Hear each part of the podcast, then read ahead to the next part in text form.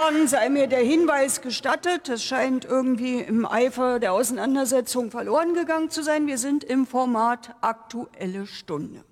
Das heißt, jede Rednerin und jeder Redner hat exakt fünf Minuten Redezeit und Zwischenfragen und Bemerkungen sind in diesem Format nicht möglich. Das heißt auch, ich werde auf diese Meldung gar nicht weiter reagieren. Wir fahren fort. Das Wort hat der Kollege Lars Rober für die CDU-CSU-Fraktion.